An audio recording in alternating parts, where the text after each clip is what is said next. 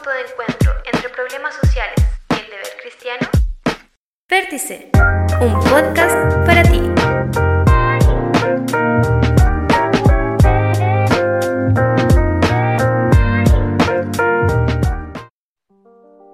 Hola amigos, somos Vértice, Piedra Viva, un grupo de jóvenes del Templo Jerusalén de Villandina.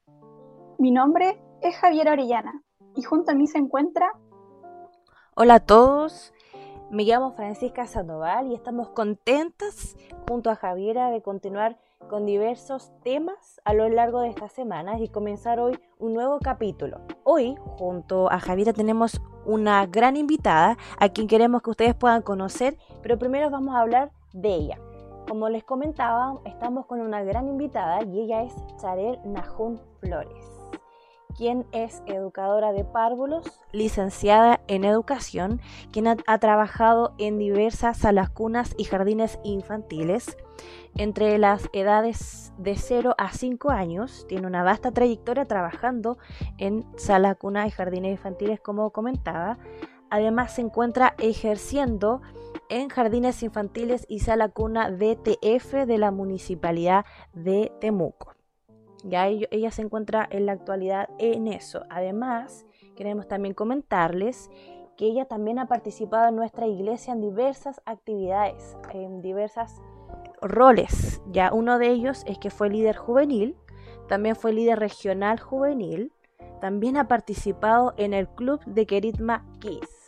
También ha participado en el coro gospel y también actualmente es coordinadora del Ministerio Infantil de nuestra iglesia.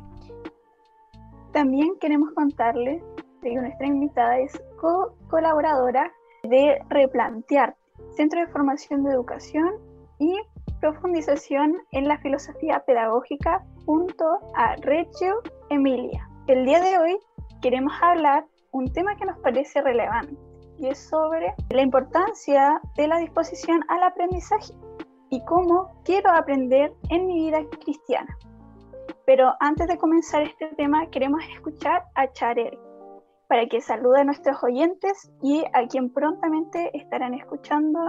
Hola, buenas tardes. Bueno, como decía, mi nombre es Charel y estoy aquí eh, feliz de poder compartir en esta entrevista junto a Francisca y a Javiera y poder comentarles acerca del proceso de la eh, enseñanza y aprendizaje.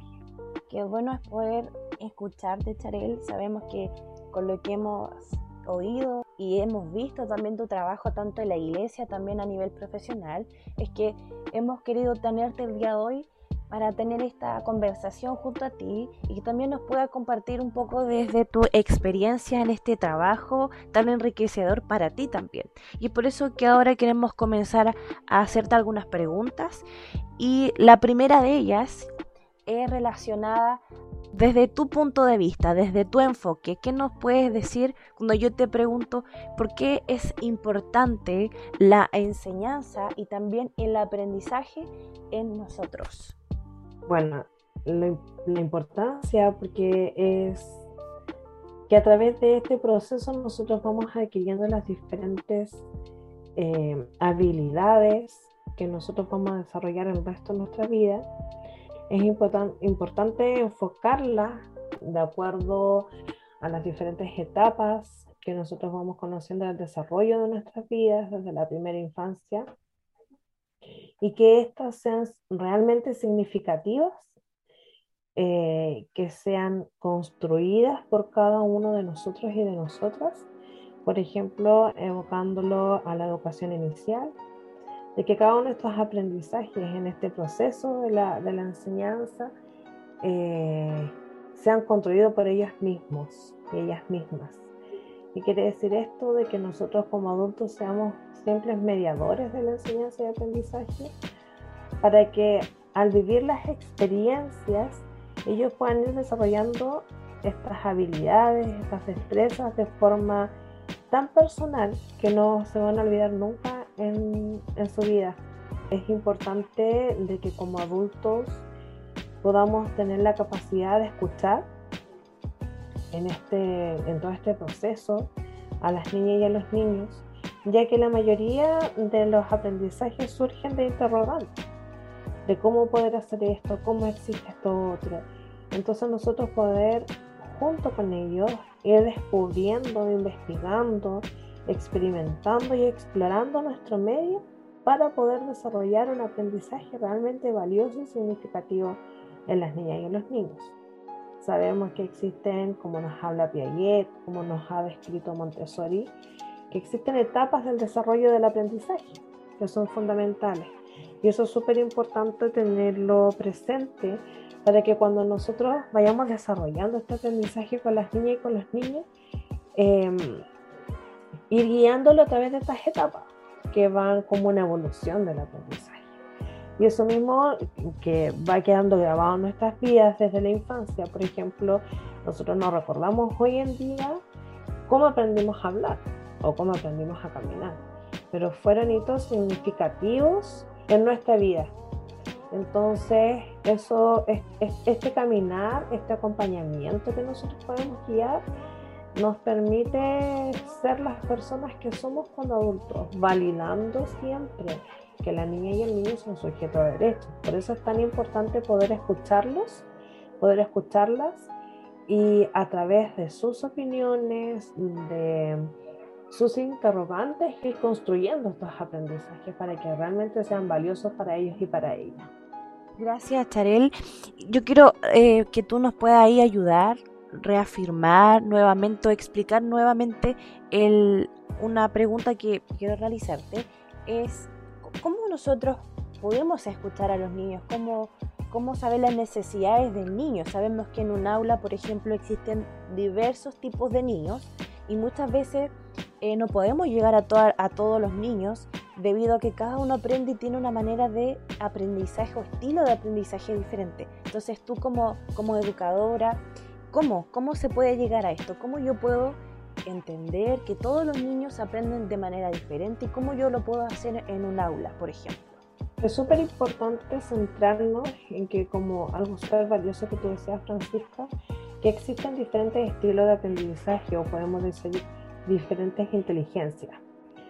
Eh, pero para poder escuchar, nosotros tenemos que darnos el tiempo y muchas veces eh, no tenemos una escucha efectiva.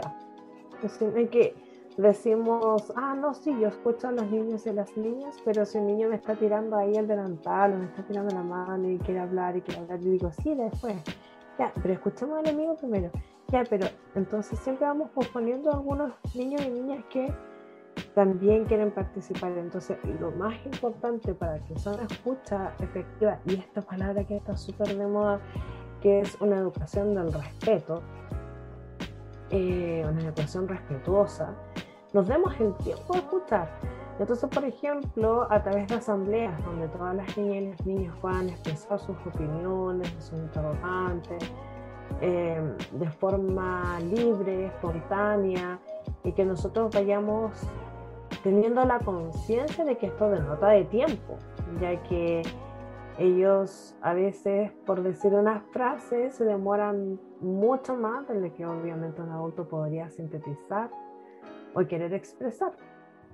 Entonces para ellos es súper importante que nosotros como adultos los podamos escuchar. Y esto a través de todas las edades, porque nosotros mismos como adultos nos sentimos súper bien cuando realmente nos están escuchando y prestando atención a lo que nosotros queremos decir. Bueno, de acuerdo a lo que decía Francisca, existe la teoría de la inteligencia múltiple, que es de Gardner, donde nos dice que a través de estas ocho inteligencias, nosotros desde la infancia vamos adquiriendo el aprendizaje de diferentes formas. Una de estas es la musical, existe la corporal o kinestésica, la interpersonal, la intrapersonal, la visual o espacial, lingüístico o verbal, la lógico-matemática y naturalista. De esta forma vamos adquiriendo el aprendizaje. Como decías tú, Fran, en, una, en un aula eh, existen, independiente de la edad que tengan los niños y las niñas, existen a lo menos más de 20 niños y niñas con características diferentes, con formas diferentes, con pensamientos distintos, con distintas culturas, que eso no necesariamente son eh, que vengan de diferentes países, sino que la cultura es propia de nuestra familia, ¿cierto? Entonces nosotros debemos enfocarnos en conocer a nuestros niños y niñas, conocer a las personas que nos rodean. Y a través de eso ir distinguiendo y favorecer estas experiencias de aprendizaje de acuerdo a las diferentes formas de aprender. No solamente todos sentados haciendo la misma acción, sino que eh, favorecer y propiciar un ambiente en el cual se puedan desarrollar estas diferentes inteligencias y así todos aprender de una forma integral y con calidad. Agradecemos mucho esta respuesta y también, como ya antes se había dicho, sea, la experiencia que permiten la adquisición del conocimiento y las habilidades. Y en relación a esto, queríamos preguntarte el cómo se puede elaborar una instancia para la adquisición de estos conocimientos y habilidades dentro del hogar. Ahí puedes entregarnos también desde tu experiencia. Bueno, hoy en día estamos en un momento histórico, en un momento que va a quedar grabado para siempre en nuestras vidas, sobre todo en la vida de las niñas y los niños, ya que ellos tienen menos capacidad de poder eh, comprender un poco lo que está sucediendo en esta pandemia. Yo invito, tú me a través de mi experiencia, mi experiencia de cómo poder entregar estos aprendizajes en el hogar, es de la forma más concreta posible, buscando lo que más le guste a la persona que, que va a adquirir este aprendizaje, que muchas veces nosotros podemos ver cómo algunos aprenden cantando o a través de la música, las canciones, pero siempre de la forma más concreta posible, entregándole estas estrategias, a, por ejemplo, en el caso de los niños y las niñas, de forma prácticas, que mm, sacarlos un poco de su rutina establecida, ya que de esa forma eh, existe una disposición al aprendizaje diferente ya que cuando yo te obligo a hacer algo que tú no quieres hacer, ya estás con una disposición negativa frente a este nuevo aprendizaje. En cambio, cuando tú vas buscando de acuerdo a los intereses de cada uno de, en este caso de los, de los educando, de las personas que van a adquirir el aprendizaje, ya hay una actitud positiva frente a este nuevo aprendizaje. Así que siempre favoreciendo desde lo concreto. Nosotros como adultos incluso nos, nos es mucho más atractivo adquirir un aprendizaje desde por ejemplo, si vamos a potenciar la lectura y escritura, lo que más nos va a gustar leer es acerca de un tema de nuestra elección. Pero si nosotros le ponemos un libro, no sé, a alguien que es súper matemático, le pasamos una novela, quizás no, no va a ser agradable. Siempre buscar desde el interés, desde interés de aquel, aquella persona que vamos a entregar el aprendizaje. Gracias, Tarel, por compartirnos esto desde tu experiencia. Qué, qué, bueno y qué interesante es poder escuchar a alguien que, nos cuenta algo desde, desde, la experiencia, desde su expertise, desde cómo lo siente, cómo lo vive también, y alguien también que se apasione tanto por el trabajo con los niños. Algo que tú mencionabas anteriormente, uno de los puntos es referente a algo de las culturas que mencionaste. Entonces yo quería preguntarte algo respecto, ¿cómo hacemos que también los niños reconozcan en sus aulas, verdad, que hay que somos un país donde llegan varias personas, verdad, hay muchos inmigrantes, cómo nosotros podemos enseñarles eh, que hay diversas culturas, el respeto, la tolerancia, que hay ciertos valores que nosotros también tenemos que tenemos que tener y bueno, yo por una parte eso se aprende un poco en la casa, pero pero ¿cuál debiese ser el rol en este caso de los padres y cuál debiese ser el rol de, en este caso, las profesores, los tíos, los, los educadores? Es súper pertinente tu pregunta, Francisca, ya que es algo que de repente se pasa por alto o, o se complica mucho uno en esta como diferencia entre los pares. Para mí lo más importante es hacer, como mencionaba adelante, válido esto de una pedagogía al respeto. El respeto primeramente hacia la persona individual, en el sentido de que desde muy chiquitito nosotros nos vemos expuestos a una falta de respeto hacia nosotros mismos, por ejemplo, le va a sorprender lo que digo, pero por ejemplo el control de esfínter. Que es algo súper natural y normal, y lo primero que te dicen, no, cada 15 minutos tienes que llevar al niño al baño. Pero resulta que muchas veces ese niño o esa niña no tienen ganas de ir al baño y nosotros ya estamos faltando desde ahí el respeto a su integridad.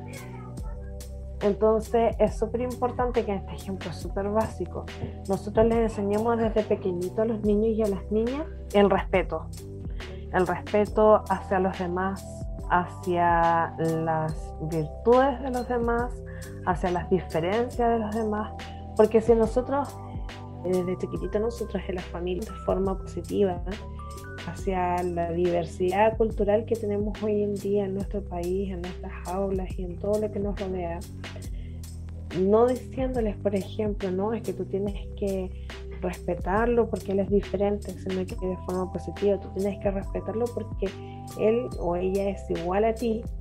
Ir sacando lo positivo de cada una de estas culturas, enriqueciéndonos culturalmente, o sea, es súper rico y el día de mañana cuando sean adultos ya no va a haber como, ah, no es que él es peruano, ah, no es que él es eh, chileno, él es colombiano, sino que uno se va empapando de esa cultura, es de una forma innata, ya no existe esta, esta forma de, a lo mejor a veces de, de llegar o, o poder no querer compartir, digámoslo así, de una forma concreta, sino que todo lo contrario. Por eso es súper importante es el respeto. Yo creo que hoy en día esa palabra que es tan grande se ha perdido un poco en nuestra población, digamos así, porque mm, hacemos válido nuestros intereses, pero no respetamos los intereses de los demás.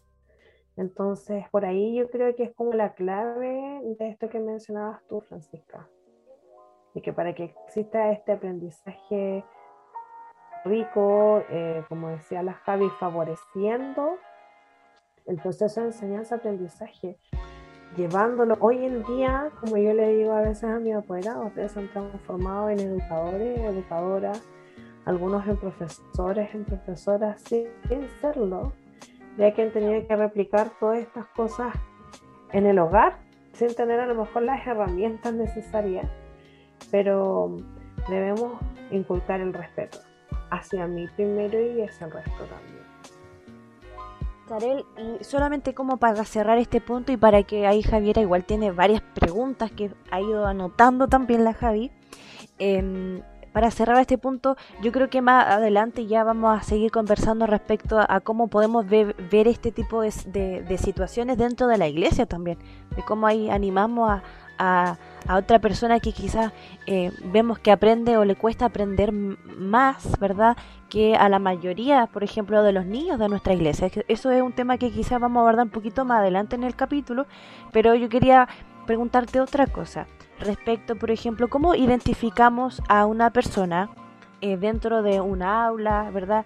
Que quizá eh, le cuesta aprender, le cuesta aprender. ¿Cómo lo ayudamos? ¿Cómo lo acompañamos?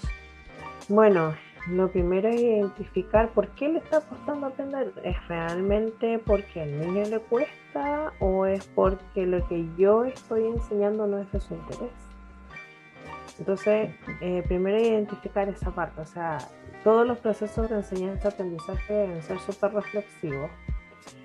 Primeramente reflexivo hacia lo que yo estoy entregando. Como dices tú, hay niños que de repente les cuesta un poco aprender, pero a veces no es como no es porque el niño tenga alguna dificultad en el aprendizaje, sino que a veces lo que nosotros no estamos entregando es, es de calidad. O sea, una de las preguntas hablaba acerca de la calidad de la educación y, nos llama eh, a cuestionarnos nuestras prácticas pedagógicas en todos sentidos. O sea, independiente de esto lo vamos a desarrollar en la iglesia, lo vamos a desarrollar en casa, lo vamos a desarrollar en aula. Es importante que podamos reconocer de repente que, ¿por qué no hay un interés?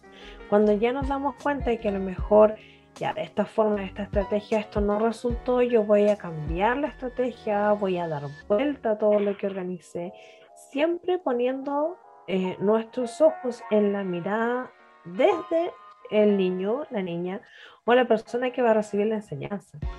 No desde lo que yo quisiera lograr, sino que cómo lo ve la otra persona a través de sus ojos.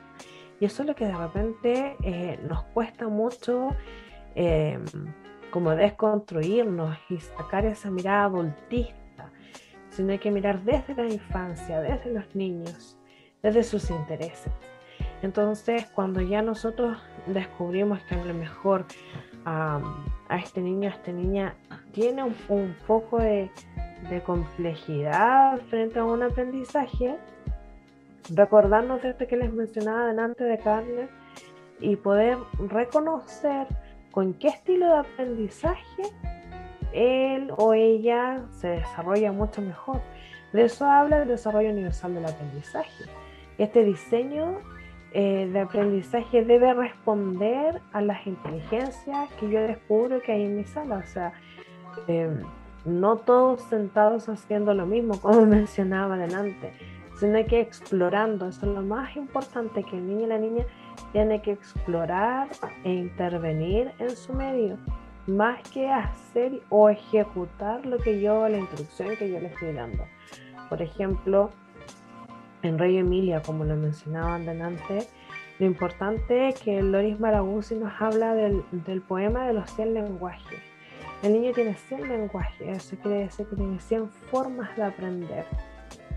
Y muchas veces nosotros le robamos esas 100 formas de aprender, porque lo limitamos a una sola manera, a una sola forma, que es la forma que para mí como adulto me es más fácil o más simple. Y de esta forma hoy en día vemos, por ejemplo, cómo la, la enseñanza ya llegando al colegio se escolariza a tal grado que nos olvidamos de estos 100 lenguajes, nos olvidamos de estas 100 formas que tienen los niños y las niñas de aprender. A través de estas ocho inteligencias que mencionábamos, que algunos a lo mejor nunca em, va a aprender la matemática de una forma como yo quiero, pero si yo se la pongo a través de la música, eh, voy a sacar un, logro de aprendizaje mayor y eso va a generar aprendizajes significativos, los cuales no se olvidan nunca. Porque no sé si a ustedes les pasaba cuando las obligaban a estudiar algo que no les gustaba, después esa materia, claro, yo me podía sacar hasta un 7 en la prueba, en el examen. Pero si fue a estudiar como papagayo para esa nota, para rendir una nota y no tener una experiencia con el aprendizaje, eso se olvida.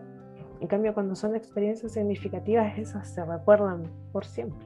Y es en relación a esto último que es totalmente cierto es en donde se, se notan estas deficiencias al dar ¿cierto? estas instancias de enseñanza y aprendizaje en donde no se toman en cuenta las características propias de los niños y de las niñas, no se toma tampoco el tiempo necesario para enseñarles y en la forma adecuada en lo que ellos también, como ellos aprenden. Y es por ello que queremos preguntarte desde tu punto de vista cuáles son las mayores deficiencias en el plan educativo entregado en el país y qué podemos hacer nosotros, porque también tenemos eh, ese deber de buscar y apoyar a los niños y niñas en este desarrollo de forma integral. Bueno, como país, aquí esta es una pregunta así como una pregunta grande, ¿eh? media controversial. Pero como país se está queriendo hacer harto por la primera infancia y por la educación. De hecho, existen muchas organizaciones como la Agencia de la Calidad, las cuales apuntan a una mejora en la educación. ¿Qué es lo que pasa? Que también hay mucho desconocimiento. Hay desconocimiento de parte de los docentes, de los educadores, de las educadoras, referente a todas estas reformas, estos cambios que se están realizando en la educación. Yo creo que lo que más nos falta como país en relación a, a, esta equidad de, de, la calidad de la educación, sobre todo para las infancias, es recordar un poquito y conocer un poquito, como lo que les mencionaba delante de Loris Malaguzzi, el poder permitir una escucha atenta, como decía Javier, conocer las características, las cualidades de cada uno de mis niños y niñas y no creer que la mejor, el mejor curso o el mejor nivel es aquel en el que los niños están todos sentados en silencio, en, perfecto orden, eh, cabeza gacha, haciendo lo que el docente está pidiendo. Eso no es una, una aula realmente buena, o sea, para los ojos de algunos, claro, es un nivel espectacular, nadie eh, hace boche, nadie se ruido, nadie se para, y que muchas veces existe. Yo como docente pude escuchar muchas veces a las alumnas decir que en sus prácticas profesionales les exigían que los niños y las niñas, estamos hablando de kinder y kinder, no se pararan de sus asientos durante las experiencias educativas. Pero no podemos limitar a un niño o una niña de 4 o 5 años a pasar medio día sentados todo el día y tampoco los niños grandes. vivimos en un mundo en el cual los niños son de estímulo, piden de estímulo.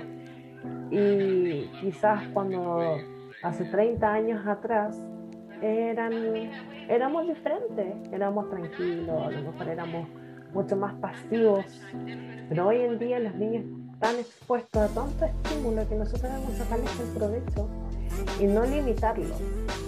Entonces, eh, yo creo que necesitamos de eso, necesitamos dejar de escolarizar la educación, necesitamos darle alas a los niños y a las niñas, necesitamos escucharlos, necesitamos creer que son sujetos de derecho, que su opinión es válida, que lo que ellos quieren expresar, que lo que ellos quieren decir es realmente importante, que a veces esos pequeños problemas que ellos tienen son súper importante escucharles, son válidos, son sus problemas, independiente que para nosotros como adultos sea algo tan simple de responder.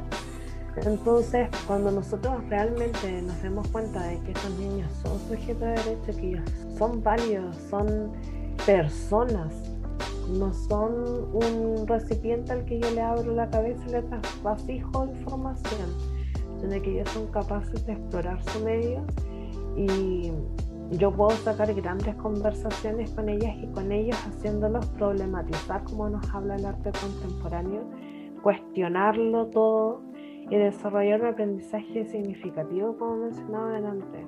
Yo creo que eso nos hace falta como país, como que em, aquí es como meterme un poco entre la pata de los caballos decir esto, pero nos hace falta validar la infancia, nos hace falta desarrollar la imaginación y la creatividad. Y nuestro país cada vez está limitando más el pensar, el razonar. Nos quiere personas individuales, personas em, que simplemente ejecuten lo que se solicita sin una capacidad de pensar, de filosofar, de meditar y reflexionar. Entonces nosotros como agentes educativos tenemos que hacer ese cambio, aunque sea chiquitito, aunque sea en nuestras aulas que no tengan un gran impacto, pero detrás de esos niños hay una familia y eso lo podemos hacer también, no solo por ejemplo en la educación tradicional, hablando de, educación de contenido eh, a nivel de los jardines, de los colegios, las escuelas, sino que también nosotros como cristianos, nuestras aulas bíblicas, hacen lo mismo, que ellos vayan explorando los aprendizajes, que ellos reflexionen, que ellos problematicen, darle validez a sus opiniones y no solamente exponer un tema y que ellos sean receptores de ese tema, sino que ellos descubran, que ellos creen su propio aprendizaje y de esta forma validar cuando hablamos del constructivismo, de construir tus propios aprendizajes. Yo creo que por ahí, aunque existan cuantos recursos que viajan y que van a Europa y que conocen todas estas pedagogías alternativas que son las que hoy en día realmente aportan beneficios a nuestras niñas y niños con todas sus diferencias, no se aplican. y por ahí va un poco este desequilibrio cuando estas pedagogías alternativas a veces no tienen mucha implementación ni costo. A veces se creen que están dirigidas solamente para digámoslo así, para el sector ABC1 del país, cuando no lo es. Son los más básicos y fácil de implementar en las aulas, porque todo es a través de materiales nobles, materiales naturales, los cuales los niños pueden explorar y experimentar mucho mejor.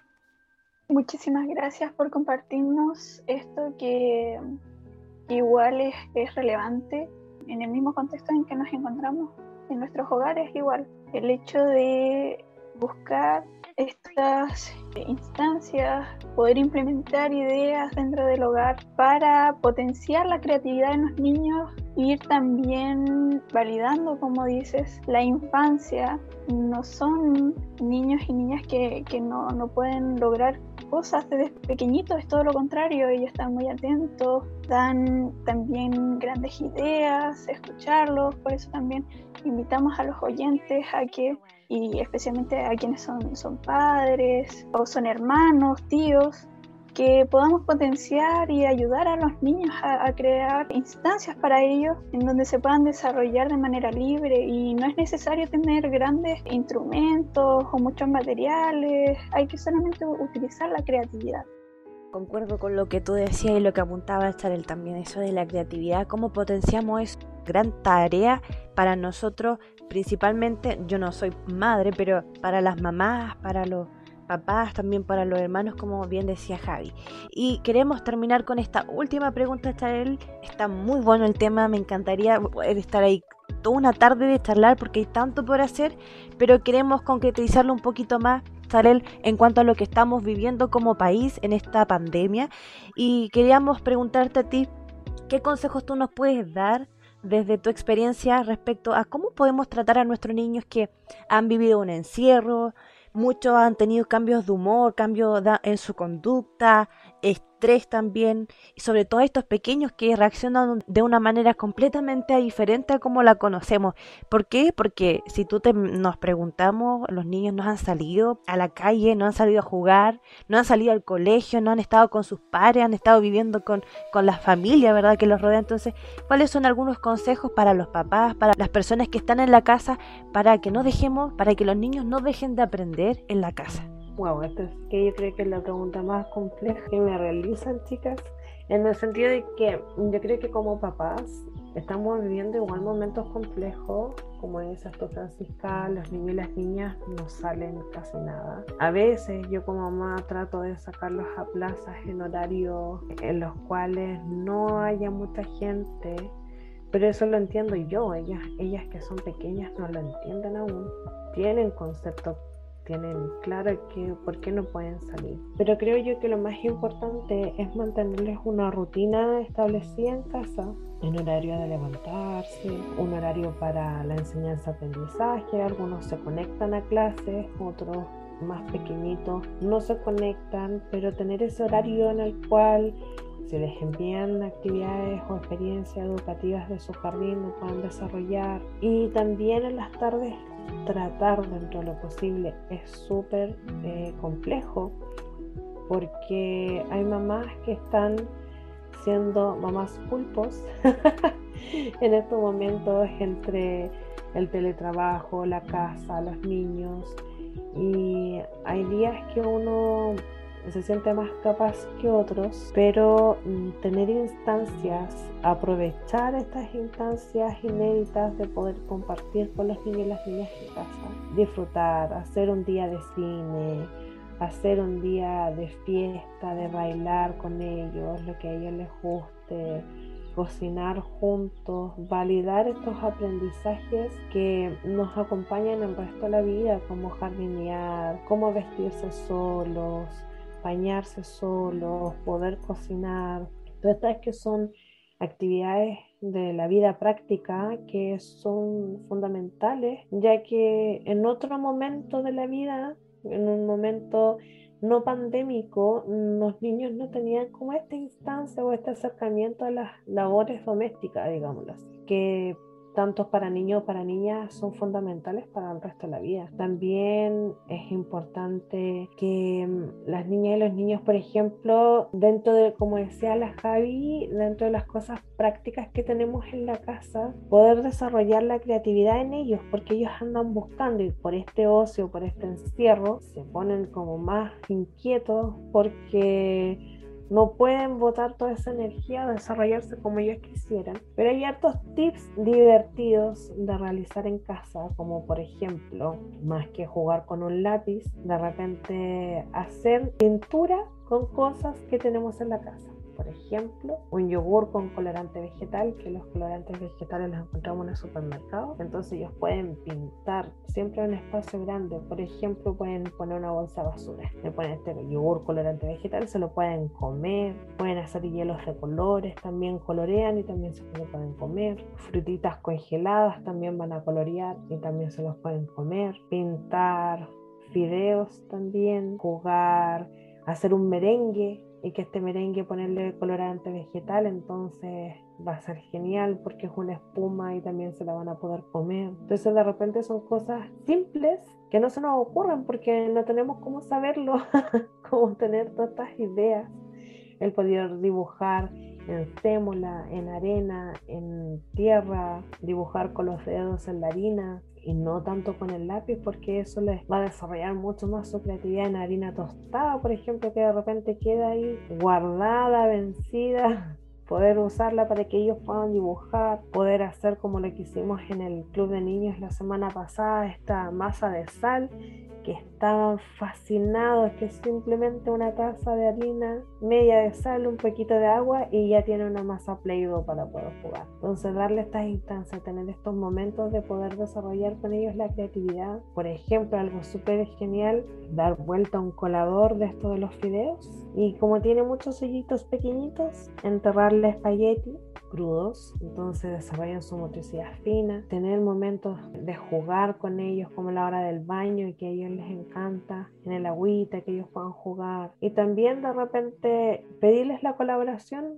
en los deberes como decíamos de la casa, los va a hacer crecer, los va a hacer sentir importantes, los va a hacer sentir que su aporte es necesario porque si la mesa no está puesta no se va a poder comer. Entonces, a ir compartiendo. Ahora, no digo que esto sea maravillosamente fácil todos los días llevar, pero sí de repente tener estas instancias, darnos este tiempo de poder hacer estas cosas con ellos y con ellas, los cuales desarrollan su creatividad, se pueden entretener y tener un momento de familia siempre es importante, ellos no lo van a olvidar nunca. Siempre cuando sean grandes van a decir, oh, yo me acuerdo que junto a mi papá y mi mamá hicimos galletas, hicimos sopaipilla, yo le ayudé a mi mamá a lavar la losa, esos momentos son súper ricos y compartirlos en familia, cantar juntos en familia, tener estos momentos de devocionales cristianos junto a nuestros niños son súper significativos. Yo nunca voy a olvidar en mi infancia cuando mis papás nos hacían tener devocionales, llevar la palabra. Son momentos muy ricos en familia y que podemos agravar a Dios juntos también de verdad todas estas ideas son muy, muy geniales y agradecemos que nos hayas podido entregar desde tu experiencia, desde tus conocimientos, todo esto que sin duda les va a servir a, muchas familias para poder también ayudar y incentivar a los niños en su aprendizaje. Sin duda es un tema relevante, interesante y queremos estar invitados a, a todos los oyentes para la próxima semana en donde culminaremos este tema. Vamos a continuar junto a Charel, junto a Francisca.